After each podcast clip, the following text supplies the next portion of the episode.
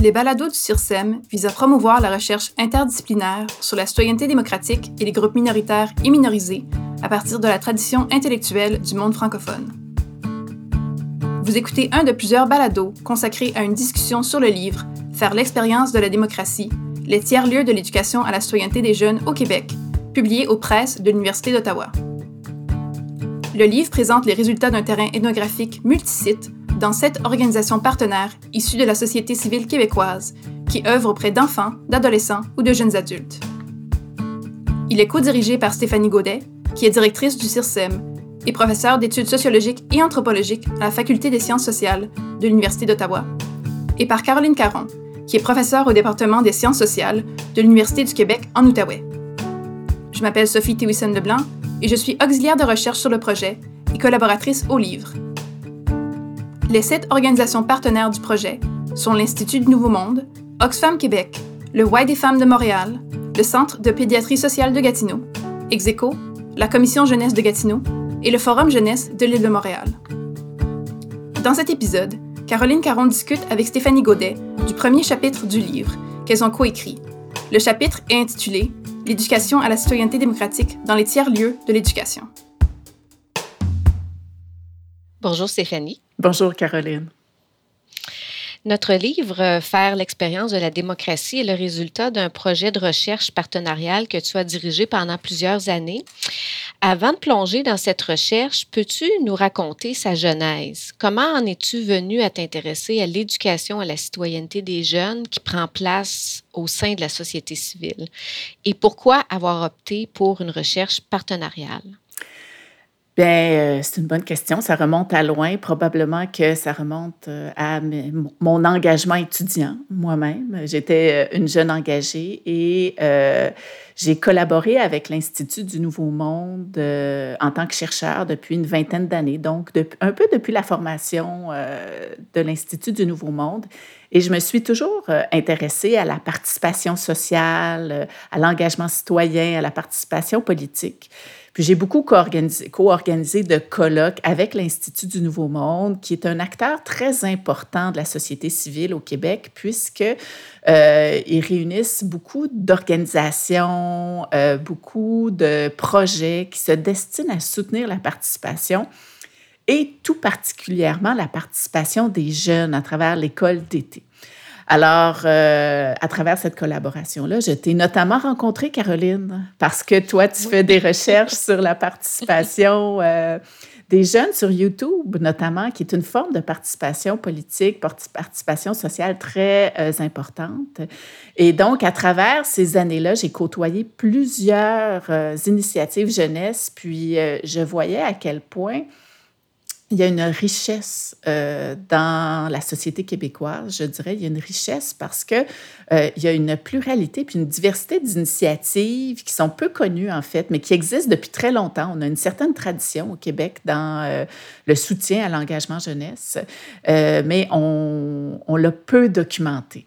Et avec l'Institut du Nouveau Monde, donc, on avait le projet, on se disait, ça serait intéressant de réunir ces acteurs-là pour ben, pour qu'on se parle, pour qu'on euh, décide de, ensemble de finalement qu'est-ce qu'on veut mieux comprendre sur nos pratiques, sur ce qui se passe avec euh, la participation citoyenne, avec euh, le soutien qu'on offre aux jeunes. Et on a organisé en 2016 un symposium qui a duré trois jours. Et durant ce symposium-là, qui a été animé avec des techniques de participation, donc propres à l'Institut du Nouveau Monde qui ont développé une expertise, expertise dans la consultation publique. On a développé des, euh, des forums, des cafés, euh, des, des, groupes de discussion pour identifier quels étaient les besoins des praticiens, c'est-à-dire des adultes qui travaillent avec euh, les jeunes, que ce soit dans les écoles primaires, secondaires, dans les organisations de la société civile, mais aussi des chercheurs qui travaillent sur les jeunes. Donc, on, on les a consultés pour euh, identifier les besoins et identifier des projets de recherche qui pourraient être intéressants à tous ces acteurs-là. Et pour moi, c'était évident que quand on travaille sur la participation, il faut faire une recherche partenariale, une recherche participative où tout le monde co-crée et participe finalement euh, à l'élaboration des questions de recherche. Alors, c'est un peu la genèse, l'histoire euh, de, euh, de ce projet de recherche-là. La recherche euh, partenariale, c'est quand même une forme de recherche qui est très ambitieuse. Hein. C'est un type de recherche euh, bien particulier qui amène des chercheurs et les chercheuses à, produire des connaissances en tandem avec des partenaires qui œuvrent dans d'autres secteurs que le milieu universitaire. Euh, de quelle manière as-tu procédé pour recruter des, organisations partenaires dans le secteur jeunesse? Et est-ce qu'il y a eu des défis particuliers que tu as rencontrés lorsque tu as tenté d'établir un un partenariat avec ces organisations-là?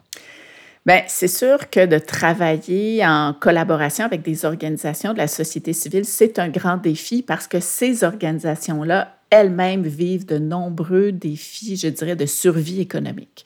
Alors, euh, quand était venu le temps d'organiser le symposium, on a identifié toutes sortes euh, d'organisation avec, en collaboration avec l'Institut du Nouveau Monde, qui est beaucoup en contact avec ces organisations-là. Et euh, ceux qui ont répondu à l'appel, bien, on les a invités au symposium.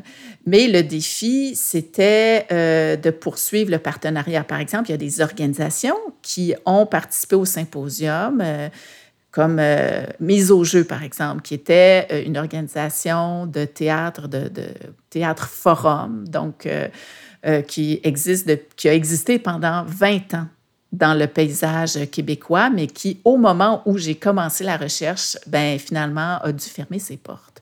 Alors, euh, j'ai perdu ce partenaire-là. J'étais très triste parce que euh, c'est, ils ont fait un travail formidable. Mais donc, il a fallu recréer des liens avec d'autres organisations en cours de route. Et il y a aussi la question du roulement du personnel dans ces organisations-là. C'est qu'on est en contact avec des gens très dynamiques. Là, on fait un projet, mais là, finalement, ces gens-là, ben, ils changent d'emploi, ils vont dans une autre organisation parce que le contrat est terminé, parce que l'organisation a perdu sa subvention, etc. Donc, c'est très, très difficile de faire de la recherche collaborative avec des milieux, euh, je dirais, où il y a beaucoup de précarité où il y a beaucoup de précarité. Donc, euh, cette recherche-là, ça, ça, témoigne également de la difficulté de ces organisations-là à survivre euh, et à faire leur travail. Mais le choix des organisations, donc nous, en tant que chercheurs, on a une responsabilité dans notre échantillonnage. Hein, c'est toujours un, élément important de la recherche, c'est-à-dire qu'il faut avoir des comparatifs. Hein. Quand on fait de la recherche, on veut souvent comparer euh, des choses qui sont euh, relativement semblables, mais assez différentes pour pouvoir en faire des distinctions. Alors, euh, on avait dans le projet décidé de certaines catégories d'organisations. Donc, on voulait avoir des initiatives qui portaient sur la, des expériences de démocratie représentative. Hein. Euh, et là, dans ce type d'initiative-là, on a par exemple la Commission Jeunesse Gatineau, qui est un très bon exemple de démocratie représentative où on a des jeunes qui représentent d'autres groupes de jeunes. Euh, un petit peu la même chose avec le, le, programme Prends ta place à l'école, qui était soutenu par le Forum Jeunesse de l'île de Montréal et qui soutenait les comités d'élèves à l'échelle des commissions scolaires. Donc, eux, ils étaient vraiment dans un type de démocratie représentative. On voulait également des initiatives qui s'inscrivaient plutôt dans euh, un type de démocratie participative. Hein. Euh, on a euh, un chercheur, Loïc Blondiot, notamment en France, qui a beaucoup parlé de l'importance de la démocratie participative, c'est-à-dire de l'intérêt de participer entre les élections. Et il y a des organisations qui soutiennent beaucoup ça, notamment l'Institut du Nouveau Monde. Alors, on a évidemment choisi l'école d'été comme lieu d'observation. et on a Oxfam Québec également, qui est un lieu d'initiation très, très important euh, dans la question de la euh, de l'initiation à la, à la démocratie participative. Puis, on avait un troisième secteur qui est très important au Québec, je dirais, et c'est sur toutes les initiatives qui soutiennent le changement social. Alors, euh, on a ici euh, le Y des femmes avec son programme Force des filles, Force du monde. On a le Comité des droits du Centre de pédiatrie sociale euh, de Gatineau et on a le Execo qui avait un programme de sensibilisation aux luttes sociales dans le quartier Pointe-Saint-Charles. Alors, on a toutes sortes d'initiatives qui représentent différents types de participation citoyenne. Alors, on a, euh, tu as bien fait le portrait là, de, de, nos sept organismes partenaires qui ont été les milieux où on a euh, réalisé euh, l'enquête ethnographique. alors, tu as parlé aussi de la diversité de ces initiatives qui ont été observées. Et dans notre ouvrage, on utilise le concept de tiers-lieu de la, de l'éducation à la citoyenneté démocratique. En fait, on conceptualise chacun de ces euh, terrains d'observation comme des tiers-lieux. C'est un concept qu'on qu'on emprunte euh, à Raymond Oldenburg et Dennis Brissett. Est-ce que tu peux nous expliquer euh, l'importance et la signification de ce concept de tiers-lieu de l'éducation à la citoyenneté?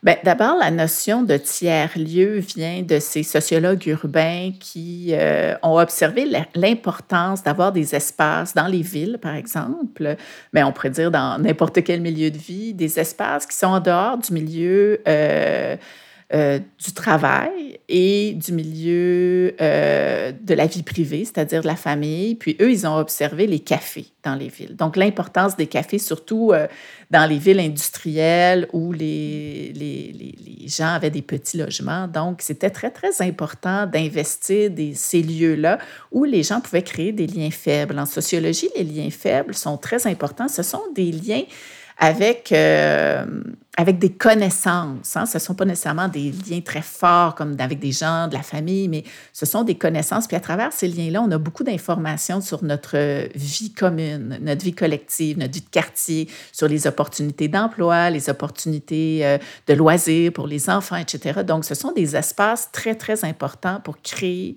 euh, un tissu social. Et dans notre projet, donc, euh, quand on, a fait notre symposium, il y avait, on avait identifié l'importance de mieux comprendre les pratiques, de mieux comprendre euh, ce qui se passait avec les jeunes et les adultes. Et on avait décidé de faire des ethnographies pour ça. Puis l'ethnographie, c'est quoi? C'est observer des espaces, des espaces symboliques. Et donc, le concept de tiers-lieu devenait très... Euh, devenait comme un concept très intéressant au niveau de la recherche parce que nous, au niveau méthodologique, on s'intéressait à des espaces symboliques. Euh, on s'intéressait à des espaces physiques aussi, hein, parce que ça se passe dans des lieux particuliers. Puis euh, l'importance de ces lieux-là, l'accueil dans ces lieux-là est très important. Alors, le concept de tiers-lieu euh, est devenu une notion avec laquelle on a travaillé, je dirais, plus tard dans l'analyse, parce que ça nous permettait de bien identifier ces espaces-là où les jeunes peuvent euh, discuter, peuvent échanger euh, euh, de manière légère aussi. Hein. On n'est pas tout le temps en train de refaire les programmes politiques. Là. On, est aussi en train de développer des liens d'amitié, des liens d'affinité. donc, le concept est intéressant. C'est un concept qui est de plus en plus utilisé en aménagement urbain, par exemple, ou en au niveau des bibliothèques, on va parler des bibliothèques comme des tiers-lieux. Bien, moi, je pense qu'on peut parler aussi des initiatives d'éducation à la citoyenneté comme des tiers-lieux d'éducation à la citoyenneté en dehors de l'école et en dehors de la famille. Et ça, c'est important pour soutenir euh, le, tissu social, mais aussi l'éthos démocratique. Puis l'éthos démocratique, qu'est-ce que c'est? Bien, ce sont ce sont les normes culturelles liées à la démocratie, hein, les valeurs démocratique, euh, de, de, respect des droits, de liberté de parole, euh, de aussi de co-création d'objectifs politiques. Hein. C'est ça l'État démocratique. Donc, il faut avoir des lieux, des espaces pour pouvoir les, les cultiver.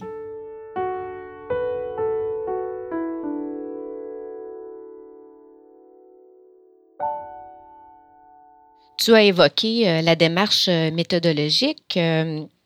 Dans cette euh, démarche qui a été préconisée, euh, qui était une démarche euh, inductive, les observations effectuées sur les différents terrains de, de recherche ont progressivement enrichi le cadre théorique qu'on avait établi au départ.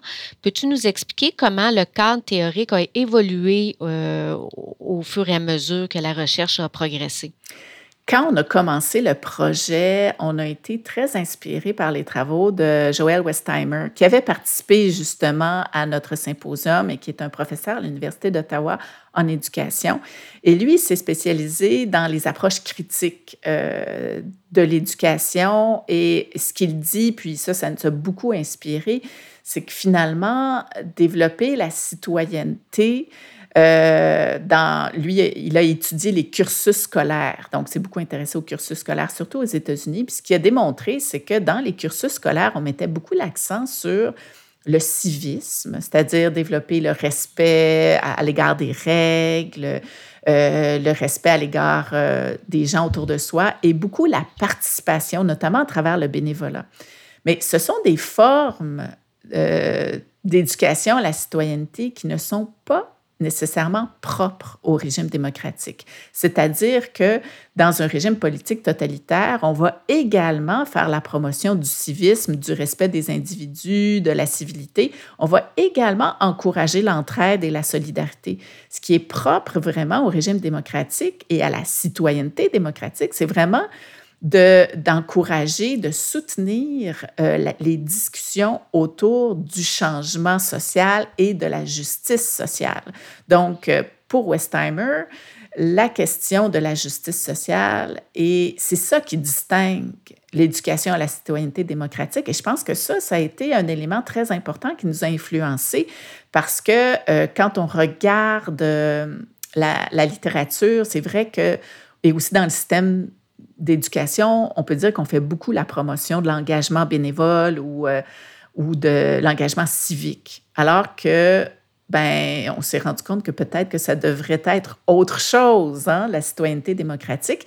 Alors, euh, quand on est allé sur le terrain, nous, on s'intéressait notamment à des organisations très, qui encourageaient beaucoup la participation, mais qui étaient quand même assez orientées vers euh, la justice sociale. Alors, ces catégories-là, devenaient, de Joël Westheimer, devenaient, euh, pas qu'elles n'étaient pas pertinentes, elles étaient pertinentes, sauf que toutes nos initiatives étaient finalement orientées vers la justice sociale. Alors, il fallait, il fallait trouver, bon, comment on peut bien mieux distinguer, raffiner finalement notre analyse euh, par rapport à ce qu'on voyait sur le terrain. Alors, il y a un texte de Sand, qui a été euh, une autrice, Edda Sand, qui est paru en 2019, qui, elle, fait une méta-analyse, c'est-à-dire elle analyse tous les discours dans les, euh, surtout les théories en éducation, ce qu'on dit sur l'éducation la citoyenneté démocratique. Puis elle, elle note qu'il y a six grands discours. Le premier discours porte sur euh, euh, la citoyenneté libérale, qui est le propre de nos organisations parlementaires actuelles. C'est-à-dire, euh, il ne faut pas mêler ça avec le néolibéralisme. Hein. Ce n'est pas tout à fait la même chose. Donc, c'est l'organisation libérale, la représentation. Il y a, beaucoup d'initiatives qui mettent l'accent là-dessus. Hein. La représentation politique, c'est ça. Euh, ensuite, elle dit, il y a beaucoup de discours qui portent sur le délibératif. Donc, l'argumentaire, comment on trouve des solutions ensemble d'autres discours qui mettent beaucoup l'accent sur l'importance du participatif. Et là, on rejoint beaucoup les théories de John Dewey qui va mettre l'accent sur la participation collective. C'est de la délibération, mais une délibération qui nous amène vers l'action collective. Ensuite, il y a des discours qui euh, mettent beaucoup l'accent sur la citoyenneté critique. On peut mettre Joël Westheimer dans cette, euh, ce type de discours-là, mais on peut aussi euh, mettre les travaux de Paul Carr et Gina Thésée qui s'intéressent beaucoup à cette citoyenneté critique et antiraciste. On a des discours qui sont plutôt sur la citoyenneté multiculturelle, c'est-à-dire une citoyenneté critique, mais vraiment axée sur la question des identités. Euh, Et euh, on a tout un discours aussi qui porte sur euh, une démocratie agonistique. Là, on retrouve les travaux de Chantal Mouffe et Laclos notamment, euh, qui portent sur l'importance des conflits en démocratie. C'est qu'on ne peut pas vivre en démocratie sans conflit. Et c'est sain d'avoir des conflits. Alors, ces six discours-là nous ont aidés à mieux comprendre, je pense, ce qui se passait sur nos terrains et de voir que dans ce qu'on observait souvent, il y avait plusieurs de ces discours-là. C'est pas comme si euh, il y avait une organisation qui défendait un discours, mais en fait, ces discours-là coexistaient dans chaque initiative. Puis nous, ce qu'on a vu, c'est qu'il y avait aussi sur le terrain des discours chez les jeunes qui portaient sur l'éco-citoyenneté. Euh, donc, beaucoup de jeunes parlent de l'importance de la citoyenneté, du lien d'appartenance à la planète en général et aux vivants. Et euh, je dirais beaucoup de discours aussi liés au, care, euh, c'est-à-dire aux, éthiques féministes du, prendre soin, de la sollicitude, puisqu'ils ils beaucoup apportent beaucoup d'importance euh, aux émotions c'est-à-dire à prendre soin des gens euh, dans les situations de conflit, dans les situations de discussion, euh, une grande euh, importance à l'inclusion aussi des différents points de vue. Alors nous, on a trouvé deux autres types de discours, mais toute cette réflexion théorique-là nous a vraiment amené à pousser plus loin notre analyse, ce qui est le propre des analyses inductives, c'est-à-dire qu'on part avec des concepts sensibilisateurs comme ceux que nous avait fournis Joël Puis on a vraiment euh, approfondi notre analyse avec d'autres concepts qui sont venus un petit peu plus tard euh, avec le terrain tu l'as bien évoqué, nos enquêtes ethnographiques ont révélé qu'en fait, aucune euh, initiative euh, jeunesse ne se situait dans un seul discours sur l'éducation à la citoyenneté des jeunes. Hein. On s'est rendu compte euh, tout au long de la progression de la recherche que les typologies existantes ne nous permettaient pas de rendre compte adéquatement de nos observations sur le terrain des expériences vécues par les jeunes. Est-ce que tu peux nous donner des exemples concrets qui montrent cette mixité des discours, cette euh, présence simultanée de plusieurs discours au sein d'une même initiative? Est-ce qu'il y a des exemples particulièrement frappants que tu pourrais nous, euh, nous présenter? Bien, je pense que euh, l'exemple peut-être le plus frappant de pluralité de discours, c'est probablement celui de l'école d'été de l'Institut du Nouveau Monde, donc de l'INM, puisque leur objectif, c'est justement d'inviter des jeunes pendant quatre jours à une école d'été où on va les exposer à une diversité de perspectives sur la démocratie, une, diversité également de perspectives sur la façon de s'engager en société. Alors, euh, dans l'école d'été, on va faire la promotion notamment beaucoup du discours sur la démocratie libérale parce que on va inviter des politiciens à venir débattre. Euh, on va parler d'élections, on va parler de démocratie représentative. Euh, on va beaucoup inciter les jeunes. dans le modèle de l'école d'été est beaucoup basé sur euh, la démocratie participative et délibérative, puisque les jeunes sont invités à s'engager dans des profils. Alors, ils décident, moi, je vais aller dans le profil artistique ou je vais aller dans le profil euh, citoyenneté numérique ou je vais aller dans le profil multiculturel. Puis, dans ces profils-là, ils doivent développer des projets. Alors là, ils sont mis dans des situations très concrètes où, par exemple, dans le volet multiculturel, ils doivent euh, développer une campagne de publicité sociale sur euh, la sensibilisation. Alors, il faut qu'ils discutent, qu'ils délibèrent, quelles sont les valeurs importantes, quels messages ils veulent transmettre concrètement, comment on met ça en place, comment on passe à l'action. Alors, on est vraiment dans du délibératif, dans du participatif. On touche aussi à plusieurs aspects euh, critiques. Euh, et souvent, ce sont les jeunes entre eux qui amènent ces éléments critiques-là. Je me souviens, par exemple, du profil entrepreneuriat social, où il y a beaucoup de... les, les, facilitateurs parlent, bon, de comment devenir entrepreneur. Et il y a des jeunes dans la salle qui euh, sont très critiques de ce discours-là parce qu'ils disent, ben finalement, euh, dans le chantier de l'économie sociale, on fait un peu la même chose, sauf que c'est collectif. Comment on distingue l'entrepreneuriat social du chantier de l'économie sociale? Donc, eux-mêmes viennent avec des perspectives critiques. Parfois, ce sont aussi des, conférenciers qui ont des perspectives critiques.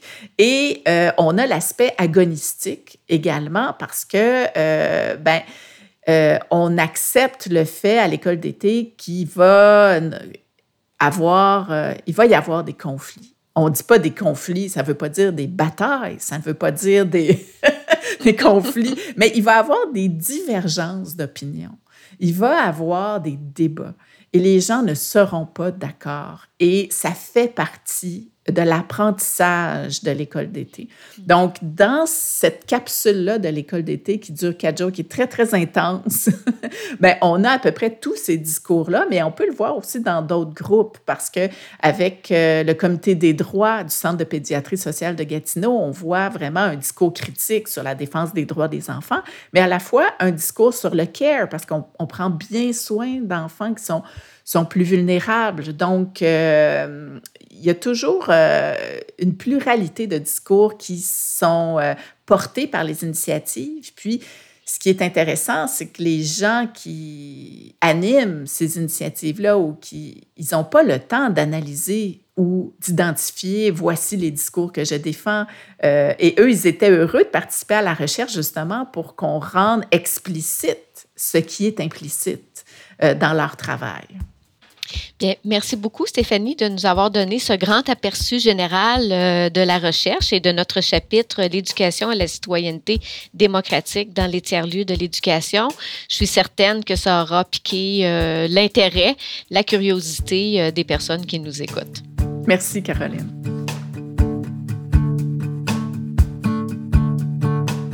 Vous venez d'écouter un épisode de la série Les balados du CIRSEM de l'Université d'Ottawa. L'invité était Stéphanie Gaudet. Animation par Caroline Caron. Scénario et narration par Sophie Théwison-Leblanc. Réalisation par Marie-Hélène Frenette-Assad.